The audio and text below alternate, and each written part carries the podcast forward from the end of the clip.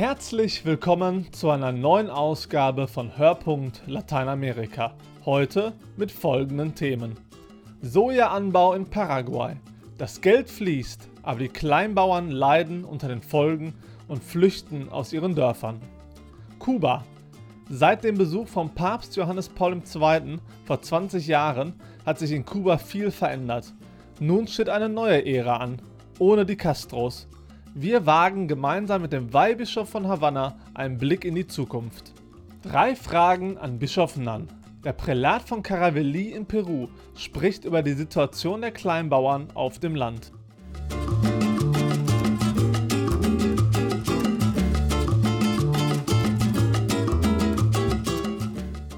Der Sojaanbau in Paraguay boomt. Die Wirtschaft freut das zwar, aber die Leidtragenden sind die Kleinbauern in den Dörfern. Wälder werden gerodet, die Felder mit Glyphosat verpestet und am Ende flüchten die Bauern aus ihren Dörfern. Sandra Weiß berichtet über die missliche Lage der Arbeiter in Paraguay.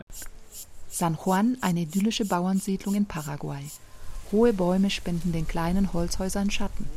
Blumenrabatten muten an wie in einer Kleingartensiedlung. Auf den Feldern wachsen vielerlei Sorten Gemüse, Getreide, Nüsse, Hülsenfrüchte und Obst. Doch vor 20 Jahren kam die Soja in diese Region. Und das Leben veränderte sich, wie Bäuerin Juana Núñez erzählt.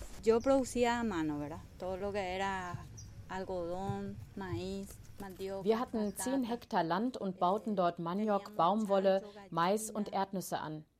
Ich hatte auch Schweine, Hühner, Enten und Kühe. Es war alles sehr fruchtbar. Dann begannen die Nachbarn Soja anzubauen. Riesige Traktoren wälzten alles platt und innerhalb von vier Jahren waren um uns herum 800 Hektar Soja. Das Soja hat die Bäume, die Flüsse, die ganze Natur verschlungen.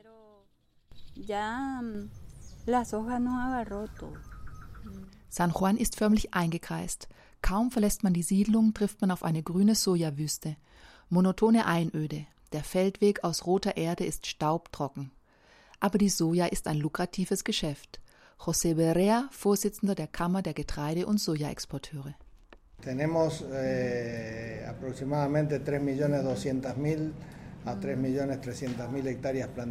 in Paraguay werden derzeit auf rund 3 Millionen Hektar Soja angebaut. Die Ernte ist in vollem Gange und die Resultate sind positiv. Wir rechnen mit einem guten Abschluss, weil die Produktionskosten gesunken und die Preise gestiegen sind.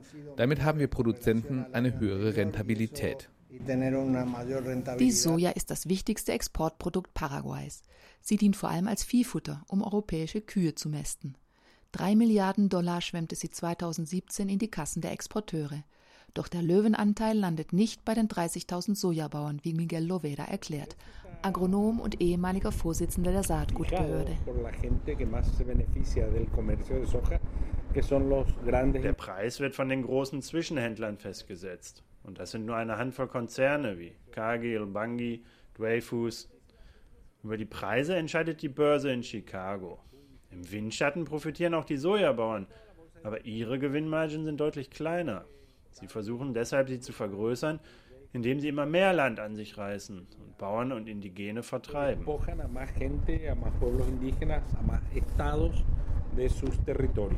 Zielscheibe der Kritik ist immer wieder die inzwischen vom deutschen Chemiekonzern Bayer aufgekaufte Firma Monsanto, deren Herbizid Glyphosat im Paket mit dem genveränderten Sojasaatgut kommt. Der Präsident der Sojabauern José Berea hält das für eine übertriebene Kampagne der Umweltschützer.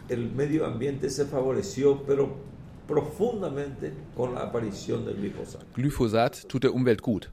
Es gibt viele Mythen über Glyphosat, aber Fakt ist, dass die chemisch aktive Substanz zerfällt, wenn sie in Kontakt mit Erde oder Wasser kommt.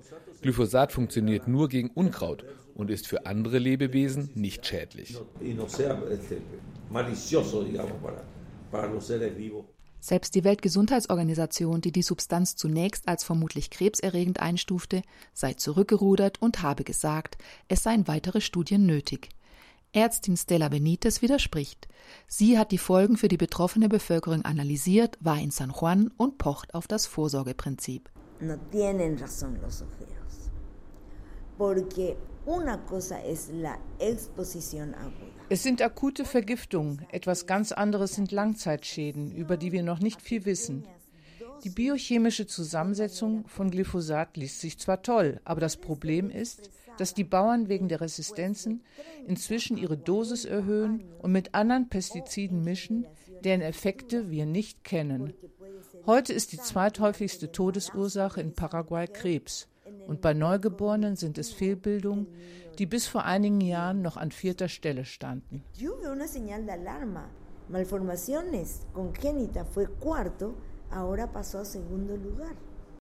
In San Juan leiden die Bauern unter den Folgen der Agrargifte.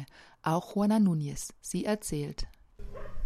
Era cantidad de gallinas y patos que nosotros tuvimos que llevar a. Nach und nach starben unsere Hühner und Enten. Dutzende haben wir begraben. Die Ferkel kamen missgebildet und schwächlich auf die Welt. Wir haben anfangs nicht verstanden, was los war. Der Fluss, an dem wir fischten, ist nun nur noch ein Rinnsal und tot. Meine vier Kinder bekamen Ausschlag und ich litt unter einer Allergie. Inzwischen kennen die Bauern die Studien und wehren sich. Aber der Staat, statt die Betroffenen zu schützen, stellt sich auf die Seite der Mächtigen und der Investoren, wie Bäuerin Juana selbst erfahren musste. Zusammen mit anderen Betroffenen haben wir den Gemeinderat dazu gebracht, ein Gesetz zu verabschieden, das den Sojaanbau in unserer Gemeinde verbietet. Aber der Bürgermeister hat nur schöne Reden geschwungen und das Gesetz nie umgesetzt. Er selbst hat weiter Soja angebaut. Das konnte ich mit eigenen Augen sehen, denn er war unser Nachbar. Juana Núñez und ihre Familie haben keine Kraft mehr zum Kämpfen. Sie zogen in die Hauptstadt, wo sie eine kleine Bäckerei betreiben. Im ganzen Land sind nach Schätzungen von Menschenrechtsorganisationen 900.000 Bauern dieser schleichenden Vertreibung zum Opfer gefallen. Das Land konzentriert sich in immer weniger Händen. An der Peripherie der Städte entstehen Slums. Für die Kleinbauern ist es höchste Zeit, dass endlich etwas passiert. Reforma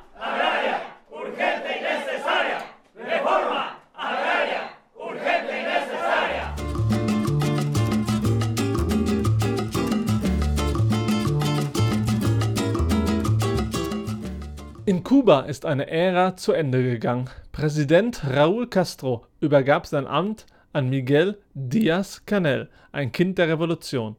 Der 57-Jährige hat den Sturz Batistas aber nicht miterlebt, anders als Fidel und Raúl. Noch ein Datum ist wichtig für die jüngere Geschichte Kubas. Der Besuch von Papst Johannes Paul II. im Januar 1998. Seitdem hat sich viel verändert. Es gibt einen privaten Wirtschaftssektor mit vielen Taxis, Touristenwohnungen und kleinen Märkten. Und Religion findet ganz offen statt, offenbar ohne Tabus. So hat es Wolfram Nagel beobachtet. Doch wie geht es weiter nach der Präsidentenwahl? Das hat er auch Weihbischof Juan de Dios Hernández in Havanna gefragt. Der erzbischöfliche Palast in Santiago de Cuba. Im Foyer diskutieren Besucher miteinander. Vor einer steinernen Heiligenfigur sitzt ein junger Pionier mit weißem Hemd und rotem Halstuch oder El Cristo, ein Dorf in der Nähe von Santiago. In einem Gemüsestand wartet eine dunkelhäutige Frau auf Kundschaft. Vor ihr ein Berg Gurken und Tomaten. Hinter ihr an der Bretterwand ein gerahmter Christus und Fidel als Kämpfer in der Sierra Maestra. Bilder, die früher in der DDR undenkbar gewesen wären. Glücklicherweise haben sich die Beziehungen zwischen der Kirche und dem Staat verbessert. Heute, nach so vielen Jahren, können wir das sagen. Das freut uns sehr, weil es uns erlaubt, unsere Mission zu erfüllen, nämlich das Evangelium zu verkünden, das Wort Christi dem Volk nahezubringen. Su misión, que es el anuncio de Jesucristo en medio de su pueblo. Sagt Monseñor Juan de Dios Hernández, Sekretär der kubanischen Bischofskonferenz und Weihbischof von Havanna. Er hat seit 1998 alle Päpste auf Kuba begleitet, angefangen bei Johannes Paul II., Benedikt und Franziskus. Deren Besuche hätten wesentlich zur Öffnung des Landes beigetragen. Tanto más importante para nosotros für uns war das sehr wichtig, denn vor dem ersten Papstbesuch hat die Kirche eine sehr schwierige Situation durchgemacht. Danach wurde alles besser. Das hat uns viele Möglichkeiten eröffnet. Seit 1998 ist sogar Weihnachten wieder ein gesetzlicher Feiertag. Doch ihre Privilegien aus vorrevolutionären Zeiten bekam die katholische Kirche nicht zurück. So steht beispielsweise das ehemalige Jesuitenkolleg von Cienfuegos bis heute leer und verfällt. Jenes Gymnasium in Santiago de Cuba, an dem Fidel und Raúl Castro ihre bürgerliche Bildung bekamen, ist seit 1961 staatlich. Wer Karriere machen wollte, musste sich vom christlichen Glauben lossagen. Doch dann entdeckte der ehemalige Jesuitenschüler Fidel Castro die Befreiungstheologie. Die Befreiungstheologie war wichtig in Lateinamerika. Sie hat einen guten Einfluss ausgeübt. Die kubanische Revolution hat gemerkt, dass es auch Katholiken gibt, die gleichzeitig sozialistisch denken, die durchaus mit der Revolution einverstanden sind. Das bedeutet, dass man Religion und Revolution nicht unbedingt getrennt sehen muss. Revolution no necesariamente eran contradictorios. Richtig verboten war keine Glaubensgemeinschaft, auch nicht die Zeugen Jehovas oder die Freimaurer. Das unterscheidet Kuba von früheren sozialistischen Ländern wie der DDR. Es interessiere niemanden, ob jemand katholisch, freikirchlich oder jüdisch ist, beteuert Carlos Sampa Almaguer, Religionsexperte der kubanischen Regierung. Und die Leute nehmen auch an Ritualen der verschiedenen Religionen teil. Heute in der katholischen Kirche an einer Messe, morgen am Ritus eines Babalao. Das ist normal. Es gibt viele Familien in Kuba, deren Mitglieder ganz unterschiedlichen Gemeinschaften angehören oder sogar mehreren.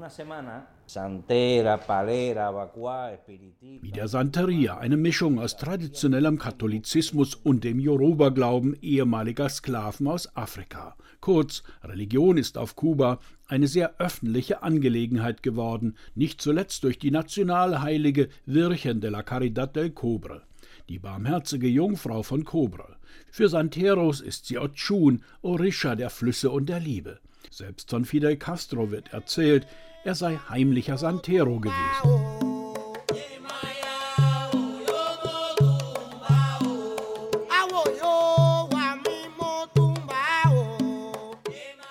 Während seiner ersten großen Rede nach dem Sieg der Revolution am 8. Januar 1959 in Havanna habe sich eine weiße Taube auf seine Schulter gesetzt. Sie symbolisiert den Weltenschöpfer Obatala. Kubaner haben Blut aus der ganzen Welt, aus Spanien, China, Hautfarben aus der ganzen Welt und auch die Denkweisen der Menschen haben sich vermischt. Zwar steht die katholische Kirche dem Synkretismus kritisch gegenüber, doch akzeptiere sie die Santeria als Ausdruck wiedergewonnener Religionsfreiheit, sagt Weihbischof Hernandez.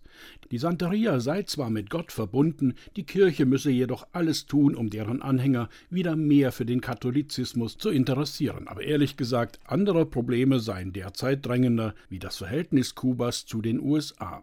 Durch Vermittlung von Papst Franziskus hatte sich die Situation im Land durchaus verbessert. Ja, man konnte nach dem Besuch von Präsident Obama sogar auf die Aufhebung des Embargos hoffen. Con el, la del presidente Donald Trump. Leider wurde alles wieder auf Eis gelegt, weil Trump das so wollte. Aber mal sehen, was in Zukunft passiert, was auf uns zukommt.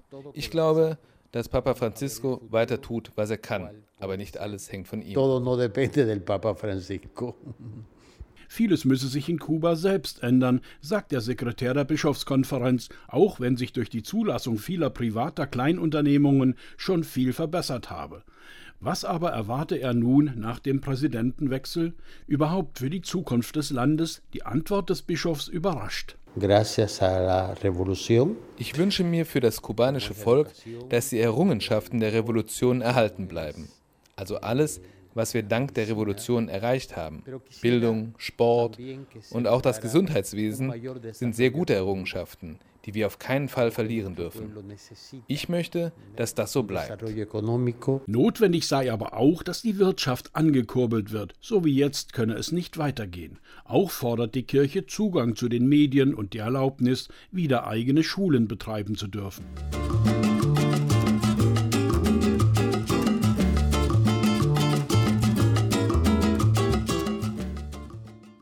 Bischof Reinhold Nann ist der Prälat von Caravelí in Peru. Papst Franziskus ernannte ihn im Mai letzten Jahres zum Prälaten. Der Bischof spricht im Interview mit Christian Frevel, Leiter der Öffentlichkeitsarbeit beim Lateinamerika-Hilfswerk Adveniat, über die Situation der Kleinbauern in Peru. Und natürlich kommen sie auch auf die Weltmeisterschaft 2018 zu sprechen. Bischof Nann, Sie sind äh, Bischof der Prälatur Caravelí im Süden von Peru und Ihr besonderes Augenmerk gilt den Kleinbauern in der Andenregion. Diese erhalten für die Frucht ihrer oft harten Arbeit kaum Ertrag, weil sie mit ihrer von Hand betriebenen Feldarbeit einer Agroindustrie gegenüberstehen oder ihre Produkte denen verkaufen müssen. Was tut die Kirche, was tun Sie, um die Kleinbauern dort zu unterstützen? Es geht zunächst einmal natürlich äh, zu sagen, wir sind auch bei euch präsent. Also auch wenn ihr weit abgelegen seid, ähm, dann äh, ist, gibt die Kirche euch nicht auf, sondern ihr seid äh, wichtig, auch für die Gesellschaft in Peru. Ihr seid die Nachkommen der Inkas, ihr seid diejenigen, die die Mutter Erde auch bestellen und äh, sie pflegen und, und lieben. Ne? Deswegen äh, ist es wichtig, den Leuten zu sagen, ihr seid nicht verlassen, sondern Kirche ist auch da, wo sie sich eigentlich nicht lohnen würde, groß, könnte man mal so sagen. Ne? Äh, es gab schon Großprojekte, auch äh, zum Beispiel ein, einer meiner, äh, ein, ein deutscher Missionar, der lange Zeit in Puccio war, hat dort einen Staudamm sogar gebaut, der bis heute funktioniert und auch, auch Wasser bringt für die Bauern. Das war natürlich ein tolles Großprojekt. Heute machen das meistens der Staat. Also Gott sei Dank müssen wir von der Kirche da nicht äh, zu viele solche Projekte noch einsteigen. Also heute sind eher kleinere Projekte angesagt. Zum Beispiel ein schönes Projekt, das mit Caritas äh, lief, Caritas Peru ähm, hat da an einem großen See, wo drumherum ganz viele Viehzüchter sind, also wird, ich glaube, so 4000 Kühe dürften da äh, gezüchtet werden rund um diesen See. Und da ist auch das Problem, dass die, dass die Milch, äh, wir sind so weit weg, also so mit dem Lastwagen die Milch nach Lima zu transportieren, geht ungefähr 20 Stunden und da ist die Milch schon schlecht, bis sie ankommt. Das heißt, äh, wir mussten da da wurde eine Käserei aufgeba aufgebaut mit Caritas Peru. Und die Käserei macht jetzt die Milch haltbar. Also durch den Käse kann man den sehr gut transportieren und auch verkaufen damit. Das war ein sehr gutes, gelungenes Projekt. Ein anderes Thema, und damit kommen wir in den Regenwald von Peru. Äh, Papst Franziskus hat ja im Januar Peru besucht und insbesondere in Puerto Maldonado im Amazonas-Tiefland die Situation der indigenen Völker angeprangert, äh, deren Lebensraum durch den Raubbau der Schöpfung im Amazonasraum ja bedroht ist. Und kaum hatte Papst Franziskus das Land verlassen, erließ der peruanische Kongress in Lima ein Gesetz, das den Straßenbau im Amazonas vorantreiben soll. Ist das die Antwort des peruanischen Staates auf die Klagen des Papstes? Äh, ich glaube nicht, dass der peruanische Staat es gegen den äh, Papst so verstanden hat, sondern es gibt einfach noch zu von Lima aus äh, gar keine Einsicht, dass eine Straße auch schädlich sein könnte. Also es wird immer noch gesehen, die Straße bringt doch Entwicklung, bringt doch Fortschritt, bringt doch Einkommen. Das hilft ja den Leuten nur.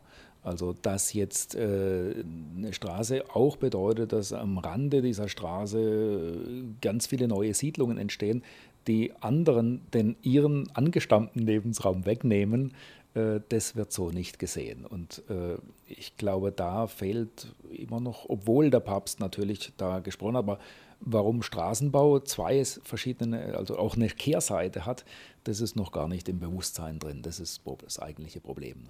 Bischof dann sprechen wir nochmal über ein ganz anderes Thema.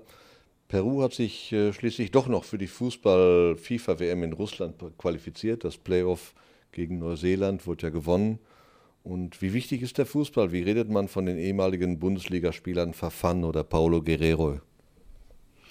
Ja, das sind Helden. Also da, nachdem Paulo Guerrero gesperrt wurde äh, wegen einem angeblichen äh, also Drogenpräsenz, was äh, abgestritten wird. Also kein Peruaner lässt es zu, dass das jemals, wobei man wirklich nicht weiß, was da eigentlich war.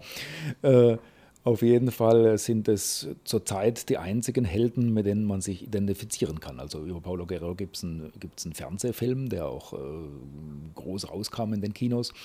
äh, bei so wenig Vorbildern im, im politischen Bereich äh, sind die Sportler äh, wirklich das Einzige. Und Peru war jetzt 36 Jahre lang nicht mehr an einer WM beteiligt.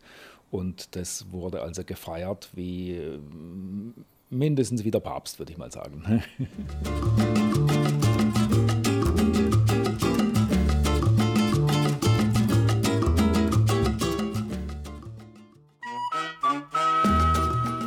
Das war es auch schon wieder für diese Ausgabe. Ich bedanke mich bei Sandra Weiß, Wolfram Nagel, Christian Frevel und Nicola van Bonn für ihre Mitarbeit. Mein Name ist André Wilepski. Bis zum nächsten Mal.